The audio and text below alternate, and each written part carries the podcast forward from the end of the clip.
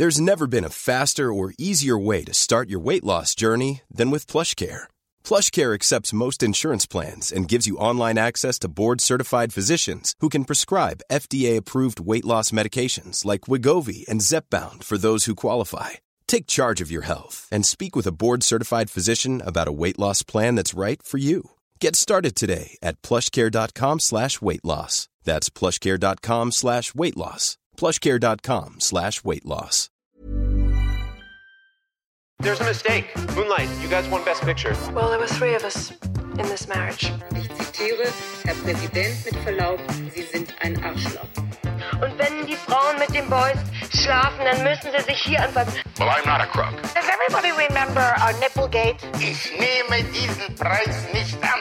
I did not have sexual relations with that woman. Wenn wir Freunde wären, müsstest du so einen Scheiß überhaupt nicht machen. Ich wiederhole, ich gebe Ihnen mein Ehrenwort. Herzlich willkommen bei Ehrenwort, ein Podcast über Skandale. Ich bin Jakob Und ich bin Fabienne. und wir sprechen alle zwei Wochen über die großen und die kleinen Skandale aus Politik, Popkultur und Zeitgeschichte. In der letzten Folge habe ich zum Beispiel über Silvio Berlusconi und die berüchtigten Bunga-Bunga-Partys in der Villa Accorde gesprochen. In dieser Folge kann ich mich aber zurücklehnen, dankenswerterweise, und bin ganz gespannt, was Fabienne uns für diese Woche mitgebracht hat. Ja, bevor wir loslegen, wollte ich dich gerne fragen, Jakob, was ist die McDonald's Order deiner Wahl?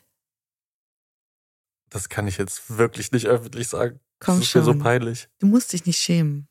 Na gut, wer ihr es seid. Ein Big Mac Menü, neun Chicken McNuggets und ein Cheeseburger. Ich hätte gedacht, dass du antwortest Big Mac Menü, Nuggets, Cheeseburger extra und dass du noch eine Apfeltasche dazu nimmst. Nee, die Apfeltasche, die ist mir immer zu heiß. Uh, sehr gute Überleitung für die heutige Geschichte. Also, ihr hört es schon, du hörst es schon. Es geht um McDonald's, die größte Fastfood-Kette der Welt mit über 69 Millionen KundInnen pro Tag. Was? Ja, kein Spaß, in über 100 Ländern. Was 1940 mit einem Burgerstand in Kalifornien begann, das ist heute ein Franchise-Unternehmen mit über 40.000 Restaurants, das jährlich 23 Milliarden Dollar umsetzt. Unglaublich. McDonald's macht bis heute viele Kinder und Erwachsene sehr glücklich und vermutlich auch krank. Aber wie schon angedeutet, es kann sich keine, keiner so richtig davon freimachen, nicht mindestens einmal im Leben schon dort gegessen und es vielleicht sogar ein bisschen genossen zu haben. Ja, es wird mit zunehmendem Alter seltener auf jeden Fall. Aber ich muss sagen, so ein, zweimal im Jahr, da ist es nicht ganz so schlecht. Who's got steaming egg McMuffin in the morning? McDonald's and you. And golden hash browns? McDonald's and you. Fresh scrambled eggs, sausage, hot cakes, juice and coffee too. Who's got sparkling style? Stay a while or drive on through. Who's got breakfast served hot, fast and friendly for you? Who's got sunshine every morning? McDonald's and you. So von der Melodie her hätte das jetzt auch ein Song von Band Aid sein können. Bob Geldof sammelt für die Ronald McDonald Stiftung. Also nicht so schlecht, muss ich sagen. Aber das Frühstück habe ich tatsächlich in meinem Leben, glaube ich, kann ich an einer Hand abzählen. Ich glaube, ich habe noch nie bei McDonald's gefrühstückt. Und die Geschichte, die ich mitgebracht habe, die steigert jetzt auch nicht unbedingt meine Motivation, das auszuprobieren. In den 90er Jahren, ungefähr zehn Jahre nach dem Werbespot, den ihr gerade gehört habt, war McDonald's in den USA in einen Rechtsstreit verwickelt, der Justizgeschichte schrieb. Ah, ich kann mir vorstellen, worauf es hinausläuft. Ja, genau, denn seither lebt diese Geschichte mietfrei in unser aller kollektivem Gedächtnis. Es geht um einen Medienskandal, der bis heute die Wahrnehmung ganz vieler Menschen vom US-Justizsystem prägt. Und das liegt auch daran, dass die Medien damals den Fall nicht ganz so berichtet haben, wie er sich ereignet hat. Es geht, du hast es schon erraten, glaube ich, um Heißen Kaffee. Richtig. Den McDonald's Hot Coffee Case. Oder anders gesagt, Liebeck versus McDonald's. Vielleicht einer der bekanntesten Irrtümer der Welt und ja, eine der großen urbanen Mythen der Welt. Und lustigerweise hat uns gestern eine Hörerin auf Instagram geschrieben, könnt ihr nicht mal den McDonald's Hot Coffee Case machen? Und ich schnell, bevor du es lesen konntest, ja, komm früher als du denkst. Sonst geht das nicht so schnell. Also eure Themenwünsche sind immer gern gesehen, aber innerhalb von einem Tag, das schaffen wir, glaube ich, selten bis nie. Nein, das war jetzt ein Fall von Gedankenübertragung. Ja. Werft also nochmal die Kaffeemaschine an und dann freue ich mich darauf, euch jetzt diese Geschichte zu erzählen.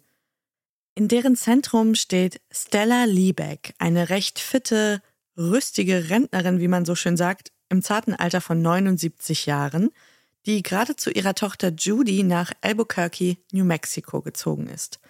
Stella ist Witwe und hat noch bis vor kurzem in einem Modegeschäft als Verkäuferin gearbeitet. Wir schreiben den 27. Februar 1992. Stella und ihr Enkel Christopher haben gerade jemanden zum Flughafen gefahren. Und wie könnte es anders sein? Man fährt dann zu so einer unchristlichen Zeit eben dahin und dann fährt man auch wieder zurück. Die beiden plagen Hunger bzw. Kaffeedurst, also nichts wie hin zum nächstgelegenen McDonald's 5001 Gibson Boulevard. Die beiden bestellen Frühstück im Drive-In, der im amerikanischen Original Drive-Thru heißt, Mhm. wie ich gelernt habe, und bestellen eben was zum Frühstücken. Und da Christophers Ford Probe, Baujahr 89, in dem sie unterwegs sind, keine richtige Ablage hat, also nur glatte Oberflächen, auch kein Becherhalter oder sowas, machen sie auf dem Parkplatz halt. Christopher möchte in seinen Egg McMuffin beißen oder was auch immer er zu essen bestellt hat und Stella möchte Sahne und Zucker in ihren Kaffee rühren, der damals übrigens noch 49 Cent gekostet hat. Der Kaffee, Der nicht die Kaffee. Sahne. Nicht die Sahne. Stella, in Ermangelung irgendeiner Oberfläche, wo sie diesen Becher abstellen kann, nimmt den zwischen ihre Beine, nimmt den Plastikdeckel ab und schüttet den gesamten Becherinhalt in ihren Schoß. Christopher weiß noch, dass sie fürchterlich geschrien hat. Mhm. Sie selbst erinnert schlimmste Schmerzen und weiß nur noch, dass sie versucht habe, aus diesem Auto rauszukommen. Geistesgegenwärtig fährt der Enkel seine Oma aber sofort in die nächstgelegene Notaufnahme. Deren Jogginghose aus purer Baumwolle hat sich komplett mit dieser heißen Brühe vollgesaugt und sorgt noch dafür, dass die Hitze ja die ganze Zeit an die Haut Oh. weitergegeben wird. Im Krankenhaus stellt man dann fest, dass Stella zum einen unter Schock steht und dass sie zum anderen schlimmste Verbrennungen erlitten hat. Also Verbrennungen dritten Grades zum Teil. Verbrennungen dritten Grades heißt quasi, du bist aus einem brennenden Haus geholt worden. Es ist jetzt nicht, ich habe kurz auf die Herdplatte gefasst Mhm. oder ich habe mir ein bisschen Tee über die Hand geschüttet. Es tut richtig weh. Es sind Hautschichten weg. Es, das ist wirklich gravierend und schlimm und schmerzhaft. Ja, ich wollte gerade fragen, wie viele Grade es denn eigentlich gibt. Es gibt vier. Ich habe Oh. nochmal nachgeguckt. Stella muss acht Tage im Krankenhaus bleiben und erhält auch Hauttransplantationen. Boah. Die Empfehlung der Ärzte ist eigentlich die, dass sie länger da bleibt, Mhm. aber das kann sie sich finanziell nicht leisten. Ja, das habe ich mir schon gedacht, als sie auf dem Weg zur Notaufnahme waren. Willkommen in Amerika. Und drei Wochen nach ihrer Entlassung muss sie noch intensiv gepflegt werden. Das übernimmt ihre Tochter Nancy. Und in dieser Zeit verliert Stella 20 Kilogramm. Das ist bei ihrer Statur auch nicht so unwesentlich, weil sie wirklich ganz, ganz klein und zart ist. Mhm. Sie hat zum Schluss 38 Kilo gewogen. Was? Also auch das war schon gefährlich. Jetzt sind Teile der Haut in ihrem Beckenbereich trotz der Behandlung entstellt und sie wird auch noch bis zu ihrem Lebensende mit körperlichen Einschränkungen zu tun haben. Sie wird zum Beispiel nicht wieder vollständig aufrecht gehen können.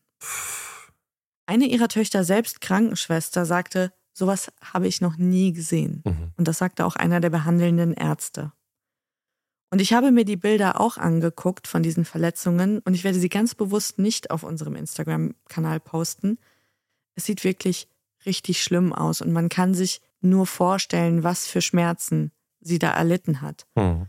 Und ich schwöre auch, wer diese Bilder sieht, der wird nie wieder einen Witz machen über diesen McDonald's Hot Coffee Case. Jetzt weiß ich nicht, ob du diese Rampe ganz bewusst gebaut hast, weil ich habe da die ganze Zeit darüber nachgedacht, dass schon zu meiner Schulzeit, also vor knapp 20 Jahren, diese heiße Kaffeenummer bei McDonald's das Paradebeispiel war für dieses amerikanische Justizsystem, dass sich da jeder auf Millionen und Milliardensummen verklagen kann wegen jeder Kleinigkeit. Und da hat man sich das ja so erzählt, dass sich da irgendeine dusselige Amerikanerin mehr oder weniger sehr warmen Kaffee über den Schoß gekippt hat und dann steinreich geworden ist.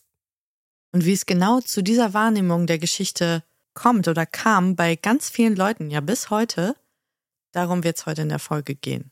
Na siehst du, sehr interessant. Aber machen wir nochmal einen kleinen Schritt zurück. Also das ist jetzt passiert und die Familie von Stella Liebeck, die hat jetzt neben ihrer schnellen und vollständigen Genesung nur einen Wunsch. Sie möchte, dass McDonald's die Kosten für die medizinische Behandlung übernimmt. Und das schließt ein die bereits angefallenen Kosten, aber auch alles, was da voraussichtlich noch auf die Familie zukommen wird. 20.000 Dollar. Mhm. Das ist jetzt zugegeben keine kleine Summe, aber bereits mit den Entlassungspapieren aus dem Krankenhaus hatte Stella Liebeck eine Rechnung in Höhe von 10.500 Dollar mitbekommen. Oh, unglaublich. Und wie schon angesprochen, es sollten weitere Behandlungen folgen und da ist ja auch noch der Verdienstausfall von Tochter Nancy, die sie gepflegt hat. Lirum Larum, ich habe verschiedene Quellen gefunden. In manchen standen Zahlen zwischen 2 und 10.000 Dollar. Hm. Ich habe öfter diese 20.000 Dollar gelesen. Vielleicht kommt es auf die Summe gar nicht so sehr an. Entscheidend für den Kontext dieser Geschichte ist viel eher, das war keine aus der Luft gegriffene, überzogene Fantasiezahl, Ja. die die sich ausgedacht haben, sondern in diesem Schreiben an McDonald's legt die Familie dar, hier ist uns ein finanzieller Schaden entstanden und wir möchten, dass der kompensiert wird. Und sie bekommen daraufhin ein Schreiben von McDonald's zurück, in dem drin steht, dass man sich bereit erklärt, 800 Dollar zu bezahlen. Also war ja beleidigend angesichts der Summe, die da im, im Raum stand. Daraufhin nimmt sich Stella Liebeck einen Anwalt und der geht jetzt auf McDonald's zu und macht verschiedene Angebote, dass man sich außergerichtlich einigt. Zum Beispiel fordert er mal breitbeinig 90.000 Dollar von Mhm. denen. Darauf geben die gar keine Antwort. Also es wird alles ignoriert. Und nach diesem arroganten Schreiben geht's der Familie auch gar nicht mehr nur um das Geld. Sie wollen, dass McDonald's diesen Kaffee nicht mehr so scheiße heiß verkauft. Da habe ich nämlich auch gerade dran gedacht. Wie heiß muss denn so ein Kaffee eigentlich sein, dass du davon Verbrennung dritten Grades abbekommst? Ja, kommen wir gleich zu. Okay. Die Liebecks haben im Gefühl, unsere Stella, das ist nicht die erste, der das passiert ist. Wir möchten aber, dass sie definitiv die letzte ist. Und deswegen ziehen sie vor Gericht und es findet vom 8. bis zum 17. August 1994 dann tatsächlich eine Verhandlung statt. Und die Anwälte von Stella Liebeck können drei Punkte machen. Erstens, sie zeigen die Fotos, die ja gar keinen Zweifel lassen an der Schwere der erlittenen Verbrennungen. Also es ist jetzt nicht mehr nur so, oh, ich habe mich verbrannt, sondern oh, meine Haut ist weg. Das zweite ist, dass in den Manuals und Schulungsunterlagen für McDonald's Mitarbeitende belegt ist, dass der McDonald's Kaffee eine Temperatur von 180 bis 190 Fahrenheit zu haben hat. Ah, ich dachte gerade schon gerade Celsius. Nein, dachte, es Lava. ist keine Vulkanlava, aber trotzdem sind das immerhin stolze 82 bis 88 Grad Celsius. Das ist fast kochend heiß. Ja, also wie frisch aus dem Wasserkocher fast. Und der dritte Punkt ist, McDonald's hat bereits eine sehr lange Vorgeschichte mit Beschwerden aufgrund von viel zu heiß servierten Getränken. Bereits über 700 Menschen haben ihrem Ärger darüber Luft gemacht, mit denen man sich dann außergerichtlich geeinigt hat oder die sind eingeknickt und haben die 800 Dollar akzeptiert, was immer man denen angeboten hat. Ein gratis Happy Meal. Vielleicht. Der McDonalds-Repräsentant, der bei der Verhandlung zugegen ist, der sagt nur lapidar, dass er froh sei, dass es nicht viel mehr sind. Und er lässt auch noch wissen, der Kaffee, das sei gar nicht das Gefährlichste im Restaurant. Jetzt bin ich aber gespannt. Ich habe leider nicht gefunden, was es ist. Das Bällebad wahrscheinlich in den 90ern. Mein Tipp, es ist der McRib. Der McRib? Das ist das widerlichste McDonalds-Produkt, finde ich, Oh, ever. oh. Jetzt klingelt wieder im Posteingang. Ich stehe dazu. Stop the McRib hate. Change.org. Die McDonalds-Verteidigung, die bekleckert sich während der Verhandlung nicht unbedingt mit Ruhm, denn sie besteht in erster Linie aus drei ziemlich schlechten Argumenten. Das erste ist, der Grund für diese hohe Kaffeetemperatur sei der Geschmack. Denn nur bei diesen Temperaturen entfalte der Kaffee sein volles Aroma. Aroma. Schade, dass das nie jemand wird beweisen oder testen können, weil objektiv kein Mensch sich eine derart heiße Brühe Mhm. in den Rachen schütten kann, ja. Der Kaffee ist nicht trinkbar bei diesen Temperaturen. Und er ist auch, davon mal ganz abgesehen, auch zu heiß für den Styroporbecher, in dem er damals noch serviert wurde. Weil auch Styropor schmilzt ja ab einer gewissen Temperatur. Hm, schön. Also Mikroplastik auch noch gleich mit dabei. Mhm. Der zweite Punkt, den die Anwälte von McDonalds versuchten zu machen, war der, dass, naja, der Kaffee schlichtweg deswegen so heiß sei, weil die Kundschaft das so will. Weil sie das so erwarten. F- Warum? Ja, und da siehst du schon, es ist weder ein juristisches Argument, noch Ja. ist es sonst ein Argument, weil auch die Sonnenoberfläche ist heiß oder Weil die Menschen das so wollen. Weil die Menschen das einfach so wollen. Und der dritte, und das wirklich finde ich den absolut unverschämtesten aller Punkte, der dritte Punkt war, es war Stella Liebecks Entscheidung, Sweatpants zu tragen, sowie ungefähr 85 Prozent der Kundschaft von McDonalds, muss man ja mal ehrlicherweise Na, sagen. na, na. Na komm. Es ist jetzt nicht die Mailänder Fashion Week. Also die, für die paar Mal gesprochen, die ich da war. Und dass die, und das ist noch viel besser, und dass die Verbrennungen auch deshalb so gravierend waren, weil, Achtung, ihre Haut so alt sei. Nein. Es ist ja wirklich frech. Wäre die Frau nicht so alt und runzlig, dann wäre das auch alles nicht passiert, Jakob. Und wenn sie eine Lederstürze getragen hätte, was man erwarten kann. Aber jetzt mal im Ernst, das klingt ja so, als hätten die diesen Prozess überhaupt nicht ernst genommen. Den Eindruck muss man, glaube ich, gewinnen als Prozessbeobachtender. Und das war ja auch eine ohnehin ganz merkwürdige Verhandlung, weil es hieß dann, hey McDonald's, euer Kaffee ist viel zu heiß. Und der Typ von McDonald's nur so, ja, stimmt. Und dann, hey Mrs. Liebeck, Sie haben sich den Kaffee aber schon selber in den Schoß geschüttet. Äh, ja, stimmt. Also es wurde gar nicht gestritten Mhm. vor Gericht im Mhm. Grunde, weil die Fakten, die waren alle da. Vielleicht nochmal ganz kurz zurück, aber zu der Kaffeetemperatur. Es gab natürlich nur einen Grund, warum der so heiß war. Damit man seltener frischen aufbrühen musste in den Restaurants. Ah. Es ist einfach profitabler. Weil unsere Geschichte in den USA spielt, entscheidet auch hier in diesem Zivilverfahren eine zwölfköpfige Jury aus ganz durchschnittlichen Bürgerinnen, wer nun wie viel Schuld an diesem Unglück hat. Und die Jury kommt einvernehmlich zu der Einschätzung, dass Stella Liebeck eine 20-prozentige Teilschuld am entstandenen Schaden trägt. Schließlich war sie diejenige, die so ungeschickt war und den Kaffee verschüttet hat. Mhm.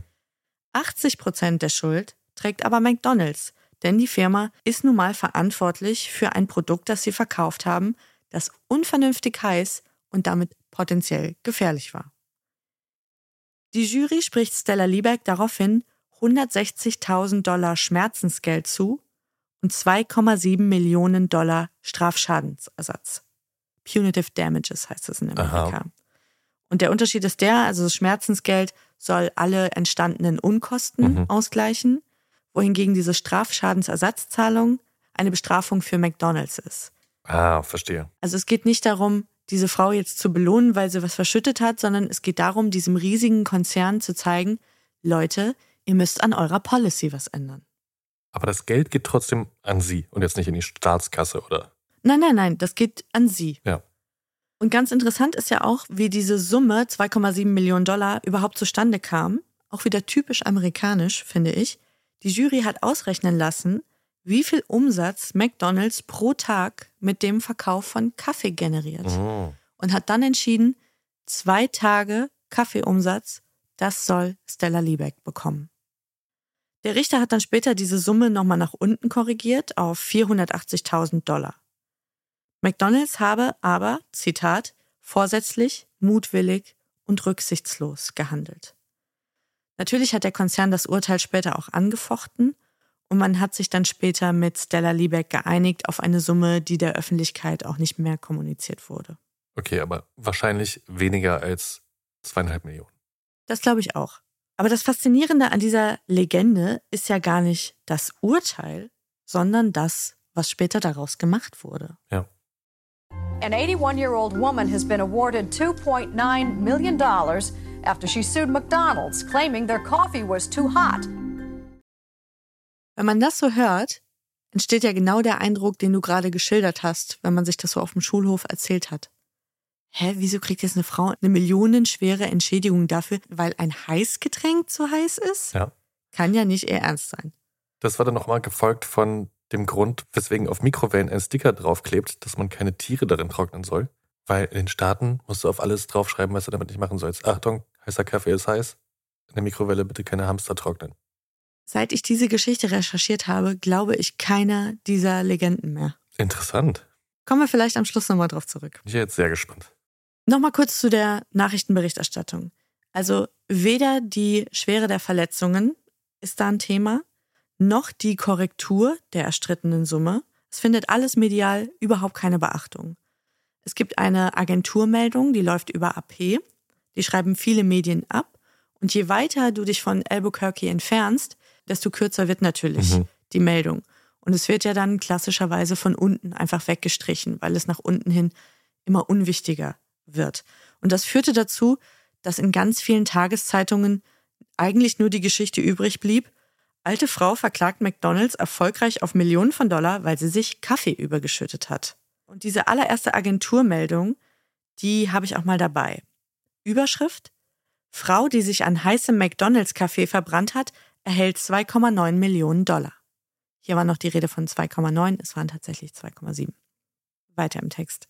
Eine Frau, die sich verbrühte, als sie McDonalds Kaffee verschüttete, bekam fast 2,9 Millionen Dollar zugesprochen.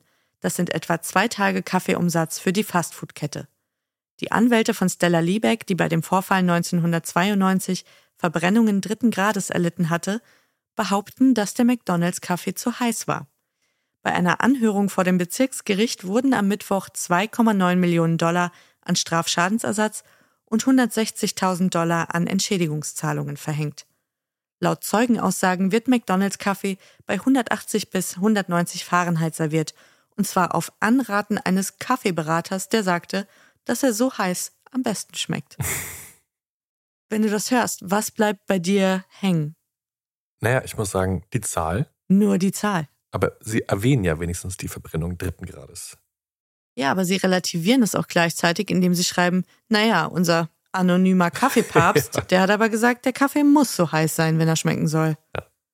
Ein beliebtes Muster in der Berichterstattung war, dass diese korrigierte Summe, diese 480.000, dass die nicht kommuniziert mhm. wurde. Noch dazu haben einige Medien auch berichtet, dass Stella Liebeck zum Zeitpunkt dieses Vorfalls im Auto gesessen hatte.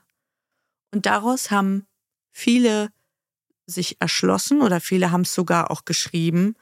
Aha, okay, dann ist die alte Dame auch noch mit ihrem klapprigen Auto rumgefahren ah. und hatte den heißen Kaffee zwischen ihren Schenkeln. Ja, kein Wunder, dass das passiert ist. Mhm. Es ist komplett außen vor gelassen worden, dass sie ja in einem geparkten Wagen auf dem Beifahrersitz saß. Hinzu kommt natürlich auch noch die Konnotation alte Dame. Das ist ja für viele ein Synonym für Ungeschick. Senil, gebrechlich. Was, was, was? Der Kaffee ist heiß? Genau. Und das hatte mit ihr als Person gar nichts zu tun. Also sie hatte bis eine Woche vor diesem Vorfall noch Vollzeit mhm. gearbeitet. Also die war wirklich fit. Sie hatte auch in keiner Weise was mit der Person zu tun, die da medial gezeichnet wurde. Eine faule, gierige, Nutznießerin, die sich jetzt auf dem Nacken von McDonalds noch einen schönen Lebensabend mhm. finanziert. Das war eine, die hat ihr Leben lang gearbeitet, die hat immer republikanisch gewählt, die hat sich nie auf den Staat verlassen in irgendeiner Form. Stella Liebeck war jetzt wirklich keine, die heute bei Bernie Sanders ihr Kreuz machen würde. Ja, keine Antikapitalistin. Nein. Aber das, was die Medien daraus gemacht haben, das hatte wirklich ab einem gewissen Zeitpunkt mit der Realität nur noch sehr wenig zu tun. Ein Beispiel. Dieser Kommentar erschien kurz nach der AP-Meldung im San Diego Union Tribune. Zitat. Als Stella Liebeck ihren Kaffee verschüttete, während sie mit ihrem Enkel im Auto fuhr, hätte sie genauso gut einen Lottoschein kaufen können. Der verschüttete Kaffee brachte ihr 2,9 Millionen in Form eines Geschworenenurteils ein.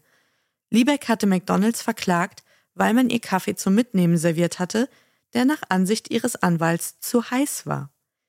Dieses absurde Urteil veranschaulicht auf verblüffende Weise, was mit dem amerikanischen Zivilrechtssystem nicht stimmt. Wir vermuten, dass andere gierige Nachahmer in Restaurants in ganz Amerika bald fröhlich Kaffee in ihren Schoß kippen werden, um vor Gericht ein ähnliches Sümmchen zu kassieren. Ja, Wahnsinn. Das hat wirklich mit der ursprünglichen Geschichte nichts mehr zu tun, weil man sich im Kopf jetzt wirklich vorstellt, dass eine ältere Dame mit ihrem kleinen Enkel auf dem Beifahrersitz. So stellt man sich es ja vor, dass sie fährt. Ich habe direkt an Britney Spears gedacht, dass äh, Stella Liebeck ihren Enkel, einen Säugling quasi auch noch zwischen Kaffee und Lenkrad Ja, genau. auch auf dem Schoß hat. Ja, genau. Dass du dabei wieder an Britney Spears gedacht hast, spricht auch wieder Bände. Das Aber ist egal. kein weiter Weg. Andere gute Zeile, die ich übrigens gefunden habe, lautete: Reiches Kaffeeverbrennungsopfer bekommt kein Mac-Mitleid. Könnte eine Bildzeile sein. Also auf der einen Seite wird Information und Kontext weggelassen und auf der anderen Seite wird was dazu gedichtet. Zum Beispiel auch die Legende, um nochmal vielleicht auf dein Mikrowellenbeispiel zurückzukommen, dass bis heute viele Menschen glauben und referenzieren, Stella Liebeck sei schuld daran, dass McDonald's, Starbucks, Wendy und Co. diese Warnung Vorsicht heiß auf die Deckel drucken müssen. Ja, so hatte ich das auch abgespeichert tatsächlich. Das ist falsch. Dieser Warnhinweis, den gab es schon Jahre vor dem McDonald's Hot Coffee Case. Da kann man mal sehen, wie viel eigentlich auch so Urban Legend ist. Ja, es ist so stille Post. Ja, genau. Das Einzige, was in der Berichterstattung fast gar nicht vorkommt, ist Stella Liebeck selbst. Dass sie mal irgendwie interviewt wird oder Mhm. zitiert wird oder dass man sie um Einschätzung der Ereignisse bittet. Mit anderen Worten, McDonald's gelingt es ganz gut, das Medienklima zugunsten des Konzerns zu beeinflussen. Auch durch eine ganze Reihe von PR-Maßnahmen, Pressemitteilungen, Interviews, Statements. Und Stella Liebeck wird nicht nur hingestellt als eine gierige alte Lady, die das System ausnutzt, sondern sie wird wirklich lächerlich gemacht. Sie wird binnen Tagen zu einer Schießbudenfigur in Amerika. In jeder Late-Night-Show ist sie die Punchline. Sie bekommt Dutzende böse Briefe nach Hause geschickt von Leuten, was sie für eine raffgierige Mhm. alte Hexe sei. Es wird der Stella Award ins Leben gerufen, der die dreistesten Klagen des Landes auszeichnet. Boah. Und bis heute fehlt ja dieser Fall auch in keinem Listicle, in Mhm. keiner Spiegel Online Bildergalerie, in keinem Abreißkalender, in dem die frechsten Klagen oder die absurdesten Urteile aus Amerika behandelt werden. Und es ist, wie gesagt, ja auch bis zu mir auf den Schulhof nach Deutschland gedrungen. Also, das war ja wirklich wie so ein urbaner Mythos, der sich einmal über den ganzen Erdball ergossen hat. Ja. Stella hat zwar ihre Entschädigung bekommen, aber zu dem Preis, dass sie das Gespött der Leute wurde. Ja. Und das bis zu ihrem Lebensende im Jahr 2004. Und man kann fast von Glück reden, dass das alles vor dem Internetzeitalter passiert ist. Stimmt. Weil ich glaube, hätte es das Internet damals schon gegeben, dann wäre sie keine Person mehr gewesen, sie wäre einfach ein Meme geworden. Ja, guter Punkt. Vor allem dann auch vor dem Hintergrund, dass sie dann wirklich schwere körperliche Schäden davon getragen hat. Nicht mehr richtig laufen konnte, Hauttransplantation hatte und dann bist du das Gespött der Welt als die, ja, raffgierige Alte. Ja. When you're ready to pop the question, the last thing you want to do is second guess the ring. At Bluenile.com, you can design a one of a kind ring with the ease and convenience of shopping online. Choose your diamond and setting. When you find the one, you'll get it delivered right to your door. Go to Bluenile.com and use promo code LISTEN to get $50 off your purchase of $500 or more. That's code LISTEN at Bluenile.com for $50 off your purchase. Bluenile.com code LISTEN. Der Hot Coffee Case, der hat aber ja die Zeit überdauert, ja, und man referenziert ihn ja heute noch und erzählt sich diese Geschichte weiter, sei es jetzt auf dem Schulhof oder in der Kaffeeküche. Und er hat auch seinen festen Platz in der Popkultur. Und das fast überall auf der Welt. 1998 wird der Hot Coffee Case in einer Episode der damals sehr erfolgreichen Comedy-Sitcom Seinfeld nacherzählt, Ach, die wir auch gerade gucken. Kramer, Jerrys Nachbar, schmuggelt in seiner Hose einen Kaffee ins Kino, stolpert, verbrüht sich und will daraufhin die Kaffeekette auf Millionen Dollar verklagen. The Weird Al Yankovic veröffentlicht 2006 den Song I'll Sue Ya, ich werde dich verklagen, indem er singt, dass er Panasonic verklagen werde. Schließlich habe ihm niemand gesagt, dass er die Katze nicht in die Mikrowelle stecken soll. Er wird Taco Bell verklagen, weil ihn die eine Million Chalupas, die er gefressen hat, fett gemacht hätten. Mhm. Und er wird Starbucks Coffee verklagen, weil er sich einen Frappuccino in den Schoß gekippt hätte und der sei bitterkalt gewesen. Mhm. Das ist aber nicht der einzige Song, der diesen Fall behandelt. Es gab 2009 noch die Single American Ride des Honky-Tonk-Sängers Toby Keith, der in dem Lied den Untergang seines geliebten Amerikas besingt, unter anderem in der Liedzeile Plasma getting bigger, Jesus getting smaller, spill a cup of coffee, make a million dollars. Wow. Also der Plasmafernseher wird immer größer, Jesus wird immer kleiner. Verschütte einen Kaffeebecher und mache Millionen von Dollar. Und ihr seht, selbst über eine Dekade später hat dieser Gag immer noch funktioniert. Man, it's hot. How hot is it? It's so hot I poured McDonald's coffee in my lap to cool off. Das war ein Ausschnitt aus Futurama. Ach. Auch lange nicht gesehen. Fry war das dann wahrscheinlich, den wir gerade gehört haben. Der Typ. Ich war öfter bei McDonalds, als dass ich Futurama-Folgen gesehen habe.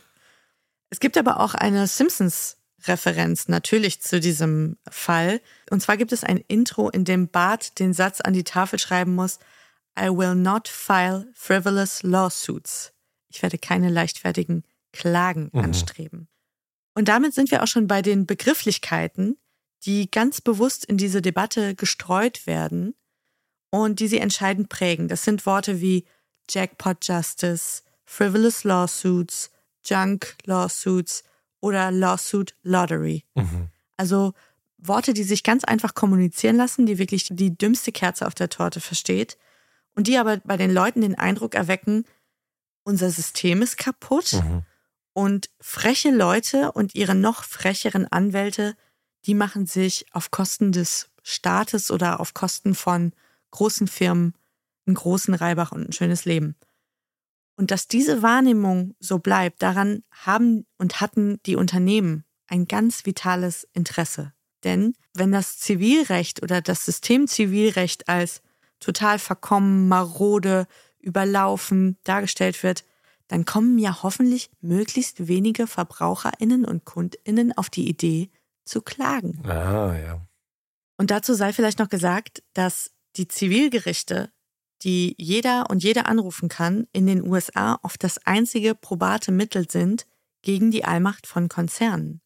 Denn Legislative und Exekutive, die können die LobbyistInnen von Exxon, von British American Tobacco, von Shell, von McDonalds meinetwegen auch, ja schmieren wie die Rohrmuffen. Aber alle Jurys und alle Gerichte im Land, das schaffst du nicht. Da kannst du noch so viel Geld in die Hand nehmen. Und das Zweite ist, und da muss man sich auch vergegenwärtigen, dass das System ganz anders funktioniert als bei uns. Es gibt nicht wie hier in Deutschland Großregulierung, Normierung, Standards, Prüfsiegel, TÜV. Die Unternehmen haben eigentlich alle Freiheiten bis zu dem Moment, wo sich jemand beschwert. Bei uns ist ja ein kompletter Budenzauber, weil ja jede Schraube gediennormt ist. Deswegen haben wir verhältnismäßig wenige dieser Haftungsklagen.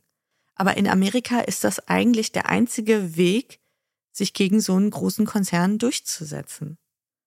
Das größere Ganze des Hot Coffee Cases ist eigentlich, dass man nicht nur versucht hat, diese Frau zu diskreditieren, sondern man hat auch versucht, dieses Justizsystem als vollkommen wirkungslos und nutzlos hinzustellen. Framing, sagt man dann so schön. So sagen die Im Experten. Englisch. Richtig.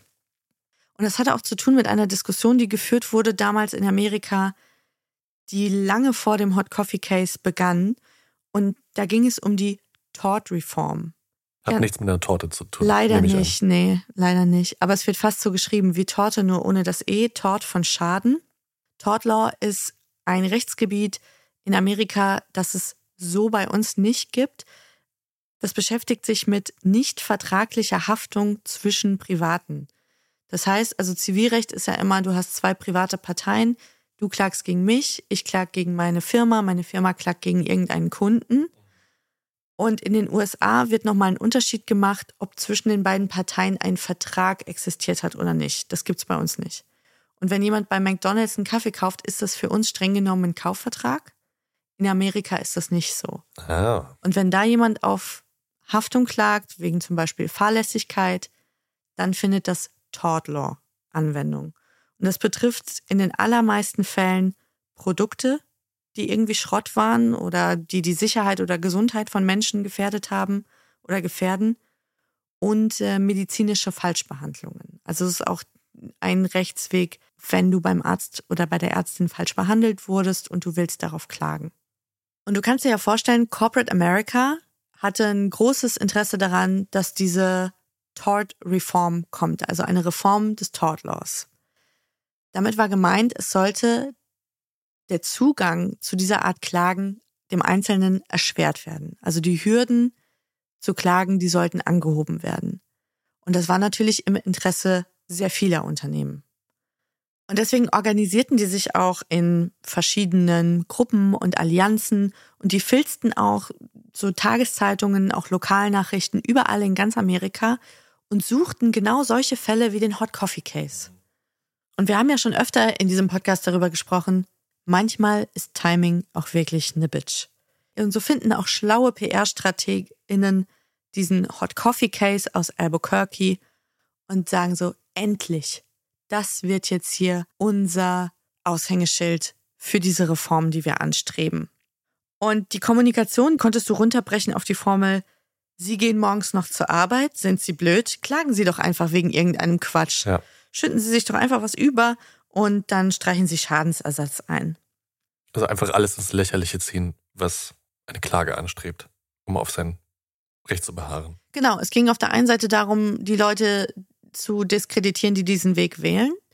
Und zum anderen ging es darum zu kommunizieren, unsere Gerichte, die pfeifen auf dem letzten Loch, weil die sind überlaufen und überrannt und überfordert mit all diesen unnötigen Quatschklagen. Raffgierigen Faulenzern. Ja. Genau, und das kostet uns Steuerzahlende einen Haufen Geld mhm. jedes Jahr und, und, und. Und da waren natürlich viele Unternehmen, viele konservative Kräfte sehr dahinter und haben versucht, diese Reform zu pushen. Und das geht so weit, dass das auch vor dem US-Kongress verhandelt wird, dieser mhm. Gesetzentwurf. Und die Befürworter der Reform, die referenzieren fast alle den McDonald's Hot Coffee Case. Wahnsinn. Das ist das meistgenannte Beispiel dafür, dass es diese Reform unbedingt braucht bei dieser Debatte. Und es geht auch durch, dem Entwurf wird zugestimmt, aber Präsident Clinton legt Veto ein und kassiert die Reform, weil er sagt, sie ist ungerecht, denn sie begünstigt die großen Konzerne und die Unternehmen und sie erschwert es dem Durchschnittsamerikaner, der Durchschnittsamerikanerin zu seinem, ihrem Recht zu kommen. Und ich hatte schon angedeutet, die Leute, die da sehr hinter waren, dass das jetzt kommt, die haben sich auch in verschiedenen Gruppen organisiert, unter anderem in der ATRA, der American Tort Reform Association. Die gab es schon seit Ende der 80er Jahre. Da waren mehr als 300 zum Teil riesige Unternehmen drin. Und mithilfe von PR-ExpertInnen ist es denen ganz gut gelungen, sich auszugeben als so eine Initiative besorgter BürgerInnen. Also die sind gar nicht aufgetreten wie so ein FDP-Lobbyverband, mhm. so sehr businessmäßig. Sondern eigentlich Mutti und Vati von nebenan. Genau, es ist denen gelungen, so zu wirken wie eine Gruppe von ja, Menschen aus der Mitte der Gesellschaft. Und das lag auch daran, dass sie ohne Ende Werbung geschaltet haben auf Webseiten, die sie hochgezogen haben, Radiospots, TV-Spots, Plakate und auf denen standen dann immer Absenderschaften drauf wie Citizens Against Lawsuit Abuse, Jury Against Lawsuit Abuse. Also mündige BürgerInnen, die jetzt aufstehen und sagen, genug von diesen sinnlosen Klagen, die uns alle teuer zu stehen kommen. Es gab zum Beispiel auch Merchandise, das du da bestellen konntest bei denen. Es gab unter anderem Bumper-Sticker, die du dir aufs Auto kleben konntest. Da stand dann drauf, Go ahead, hit me, I need the money. Hm, stark. Komm, fahr mir rein, ich brauche das Geld. Und du kannst ja mal raten, wer der größte oder der wichtigste Geldgeber innerhalb dieser Gruppe ATRA war. Welches Unternehmen? Die einfachste Antwort wäre jetzt McDonald's zu sagen. Nee. Hm, die NRA hätte ich jetzt getippt, aber das ist ja kein Unternehmen, das ist ja auch eine Verbindung. Auch ein Lobbyverband, ja. Hm. Äh, Oder magst du vielleicht eine Branche raten? Okay, dann sag ich Supermärkte. Aber nur, weil ich so viele Serien und Filme aus Amerika geguckt habe früher. Oder Leute immer irgendwelche Dosen durch die Gegend geworfen haben, um dann ihr Geld zurückzubekommen. Oder zwischen Regalen ausgerutscht sind oder sonst irgendwas. Die nächsten urbanen Legenden und Mythen. Tatsächlich war der größte Geldgeber innerhalb dieser ATRA der Tabakkonzern Philip Morris. Ah, macht natürlich sehr viel Sinn. Ja. weil die fanden das natürlich auch beschissen, Mhm. dass die Leute nachher geklagt haben, dass sie vom Rauchen krank geworden sind. War ja nicht wie heute, dass immer diese rauchenden Babys auf den Zigarettenpackungen waren. Das gab es ja in den 80er Jahren noch nicht. Jetzt ist die Reform in Washington gescheitert, aber diese ATRA gibt nicht auf. Sie will es jetzt auf der Ebene der einzelnen Bundesstaaten durchdrücken. Ich habe euch auch mal einen dieser Commercials mitgebracht. To the grocery store lately? Think maybe you're going to have to take out a loan just to feed the family this week? Well, think about this. The lawsuit epidemic is adding a hidden tax to every grocery bill, every medical bill, every utility bill you pay. 2.3 million lawsuits in one year alone. And you think the costs aren't passed on to you? Call 1 800 848 8432 and get a free action kit. Help stop lawsuit abuse.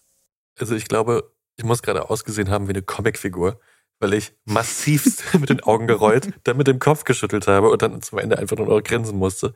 Das ist so amerikanisch, das ist unglaublich. Also, um das mal kurz auf Deutsch wiederzugeben, Mhm. für alle, die es nicht verstanden haben, gehen Sie auch manchmal in den Supermarkt und wissen nicht, wie Sie von dem restlichen Geld, was Ihnen noch zur Verfügung steht, Ihre Familie ernähren sollen.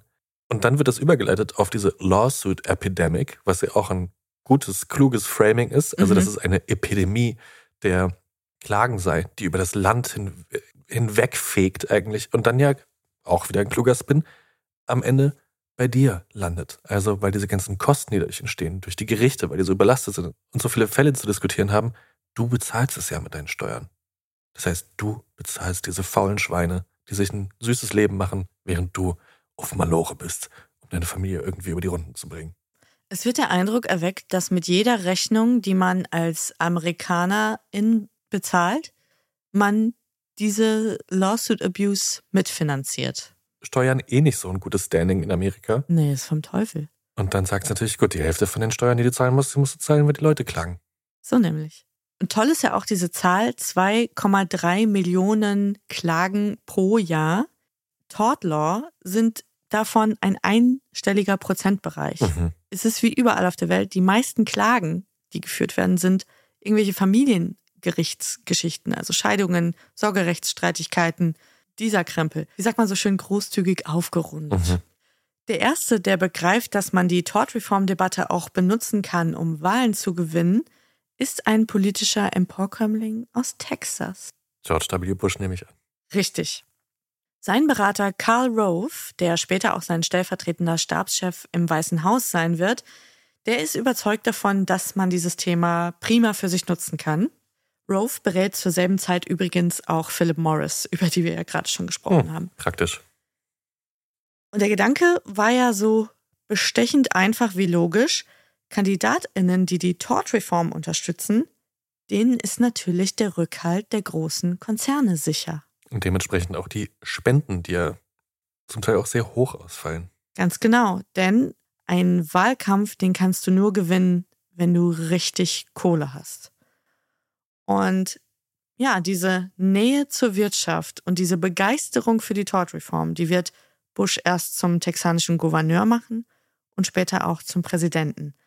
In jeder seiner Reden zur Lage der Nation hat er sich über frivolous lawsuits beschwert.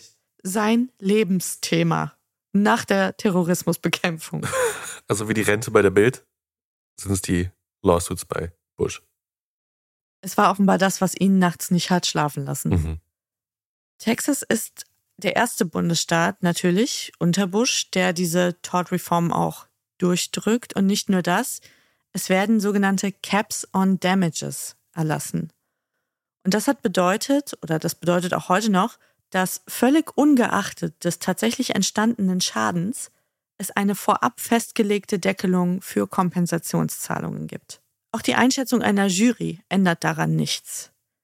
Also du hast aufgrund eines Behandlungsfehlers jemanden in der Familie, der lebenslang auf Pflege angewiesen sein wird. Die Jury entscheidet, okay, das wird ungefähr 5 Millionen Dollar kosten. Und dann muss aber nachher jemand sagen, oh nee, bei uns im Bundesstaat gibt es aber Caps on Damages. Wir können Ihnen nur 250.000 Dollar geben. Wiedersehen. Tschüss. Unglaublich. Und George Bush nannte das damals die Gewährleistung eines sicheren Business-Klimas. Mhm. Gefreut hat das natürlich in allererster Linie die Versicherer und die Gesundheitsversorger. Das perfide ist, dass in vielen Staaten auch bis heute viele VerbraucherInnen und auch Leute, die Mitglied in so einer Jury sind, gar nicht wissen, dass bei ihnen zu Hause diese Caps und Damages Regelungen besteht. Mhm. Und zum Teil waren Leute auch in der Situation, sie haben auf was geklagt und waren dann damit konfrontiert und mussten feststellen, Mist, die Leute, die diese Reform hierher gebracht haben, die habe ich mit meiner Stimme unterstützt, weil ich wollte auch keine frivolous lawsuits haben und keine lawsuit epidemic. Aber das war doch damit gar nicht gemeint. Ich meinte doch diese alte, die McDonalds abgezogen hat. Ja. Aber jetzt bin ich bei meinem Arbeitgeber vom Baugerüst gefallen und niemand will dafür aufkommen für den Schaden. Mhm. So haben wir aber nicht gewettet. Also da gab es für viele Leute schon ein böses Erwachen, für was sie da eigentlich ihre Stimme abgegeben haben. Es gab dann vereinzelt auch den Versuch, gegen diese Caps on Damages Urteile vorzugehen von Klagenden, die gesagt haben, hey, diese Summe, die steht in gar keinem Verhältnis zu dem mir entstandenen Schaden oder Leid. Manchmal ist das ja auch ein Leid, das du ökonomisch gar nicht beziffern kannst. Und dann kamen die vor die Bundesgerichte und wurden da verhandelt und dann stand irgendwie im Raum, sind diese Caps on Damages verfassungsfeindlich? Ja, nein. Und auch dafür hatte der clevere Karl Rove eine Idee. Er hat nämlich aus Washington heraus Kampagnen gesteuert und hat mit viel Geld die Wahlkämpfe von stramm konservativen und sehr wirtschaftsnahen Richterinnen und Richtern unterstützt. Mhm. Also er hat versucht, diese Entscheidungen dahingehend zu beeinflussen, dass er dafür gesorgt hat, dass ins Richteramt nur die Leute kommen, die seiner Meinung nach da auf der richtigen Seite stehen. Geld regiert die Welt. So ist es.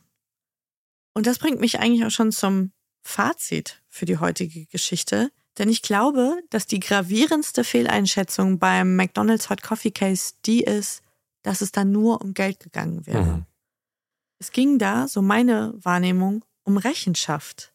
Es ging darum, dass ein Schaden, der entstanden ist, der sollte wieder gut gemacht werden und man wollte einen Konzern disziplinieren, sich in Zukunft besser zu verhalten, damit so etwas nicht mehr vorkommt. Und was mich wirklich ein bisschen verwundert, ist dieses Märchen von den frivolous lawsuits, also den leichtfertigen Klagen. Weil jede, jeder von euch, der schon mal geklagt hat gegen jemanden, der weiß, dass das alles andere als ein leichtfertiger mhm. Schritt ist. Das ist in der Regel ein riesiger finanzieller und zeitlicher Invest. Noch ein Risiko. Es ist ein Risiko. Ganz viele dieser Klagen bleiben, zumindest auch in Amerika und sowas, auch in den 90ern, ohne Erfolg. Müssen ja auch erstmal angenommen werden vom Gericht.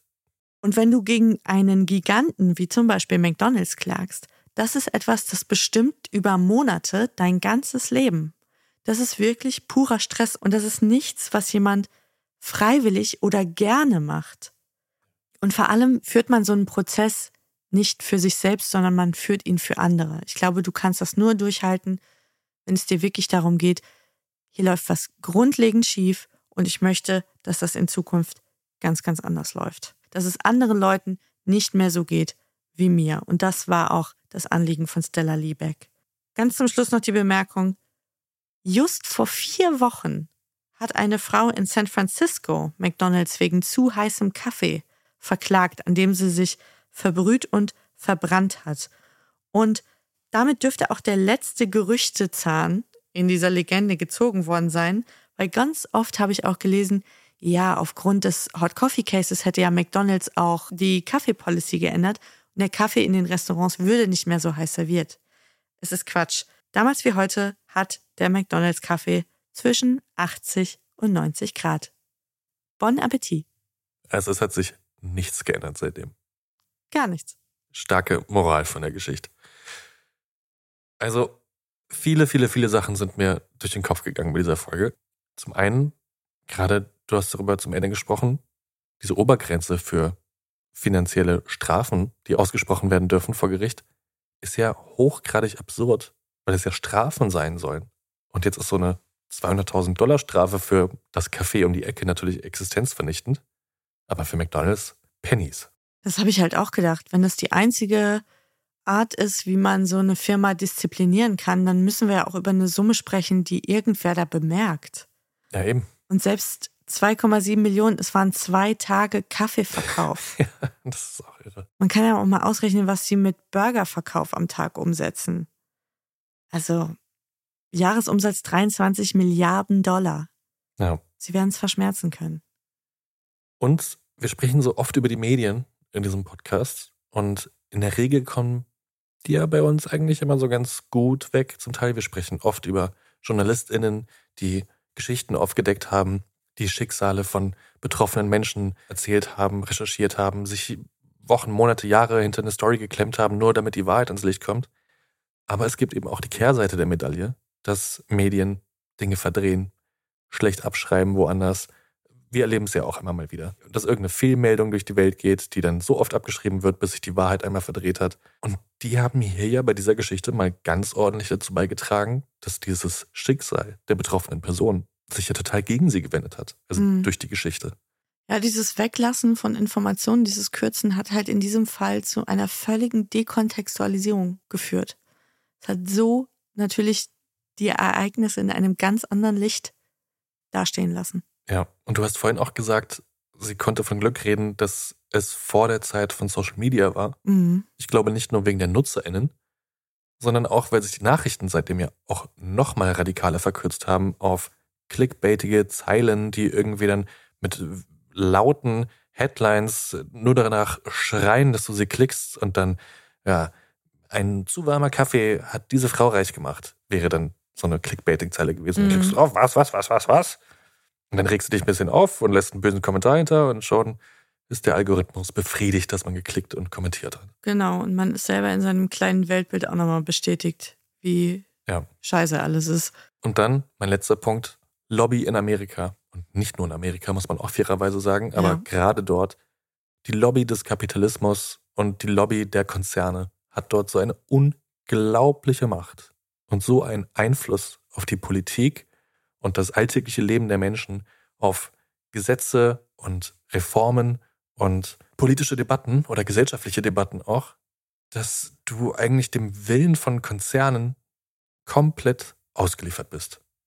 Weil sich dagegen zu wehren so schwer geworden ist und so schwer ist und dann natürlich so eine Klage, die dann mal irgendwie erfolgreich ist oder von Erfolg gekrönt ist und auch begründet ist in ihrer Sache, dann am Ende dazu führt, dass dann noch strengere Gesetze erlassen werden zugunsten der Konzerne, ist natürlich eine ziemlich düstere Ironie des Schicksals. Wenn euch dieses Thema umtreibt, so wie Jakob, dann empfehle ich euch die HBO-Doku Hot Coffee, die ich auch benutzt habe zur Recherche unter anderem. Und die erzählt unter anderem am Hot Coffee Case, aber auch an anderen Beispielen, man muss es leider so sagen, wie fucked up dieses Justizsystem ist in Amerika. Mhm. Amen. Und Und zwar nicht wegen der frivolous lawsuits. nee, die sind das geringste Problem. Ja.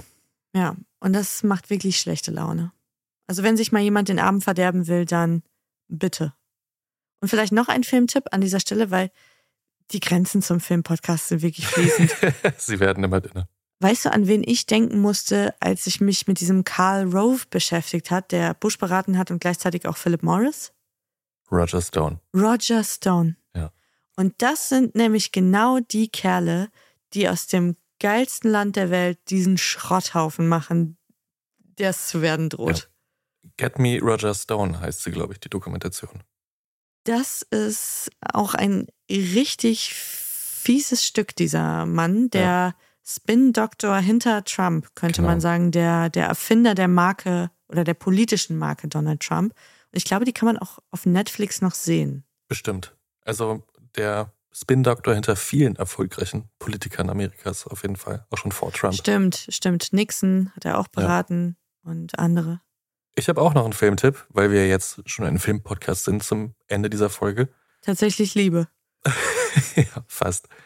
Thank You for Smoking. Ah, sehr gut. Da geht es um einen Lobbyisten der Tabakkonzerne, der sehr, sehr gut in seinem Job ist und dann im Laufe des Filmes irgendwann sein Gewissen entdeckt. Das klingt jetzt ziemlich profan, aber es ist wirklich ein ganz guter Film und nimmt das alles so ein bisschen humoristisch aufs Korn. Und es hat aber, glaube ich, einen großen, wahren Kern. Insofern haben wir unsere Filmtipps für diese Folge ja abgedeckt. Der nächste Regentag kommt bestimmt und dann habt ihr jetzt was zum Weggucken. Mich würde jetzt total interessieren, ob ihr da draußen diese Geschichte eigentlich auch noch so abgespeichert habt, wie ich sie in den 90er Jahren gehört habe, nämlich lauwarmer Kaffee und eine bekloppte Klage, oder ob ihr das alles schon wusstet. Schreibt es uns in die Kommis. Schreibt ruhig, ob ich euch gelangweilt habe. Und schreibt auch gleich dazu, wie ihr euren Kaffee trinkt. Schreibt einfach.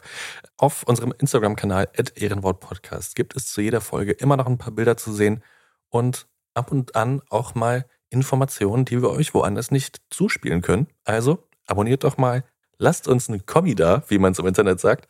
Hilfe. Und wenn ihr möchtet, könnt ihr uns auch eine Nachricht schreiben, zum Beispiel mit Themenwünschen, Lob, Kritik, Anregung, Fragen. Wir antworten vielleicht nicht sofort, aber bemühen uns sehr, so schnell wie möglich zu machen. Und sonst hören wir uns in 14 Tagen wieder bei dem nächsten Skandal.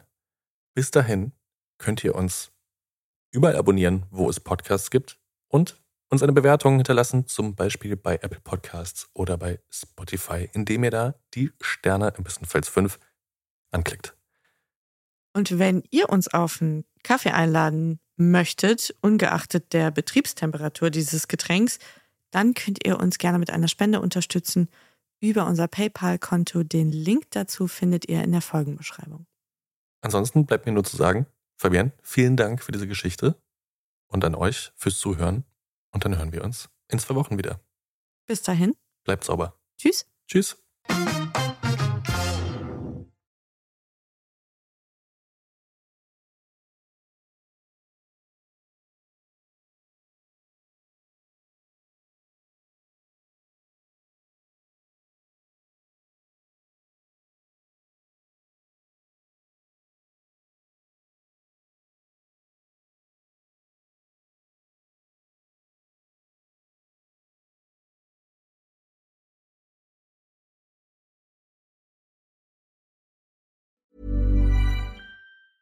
Planning for your next trip?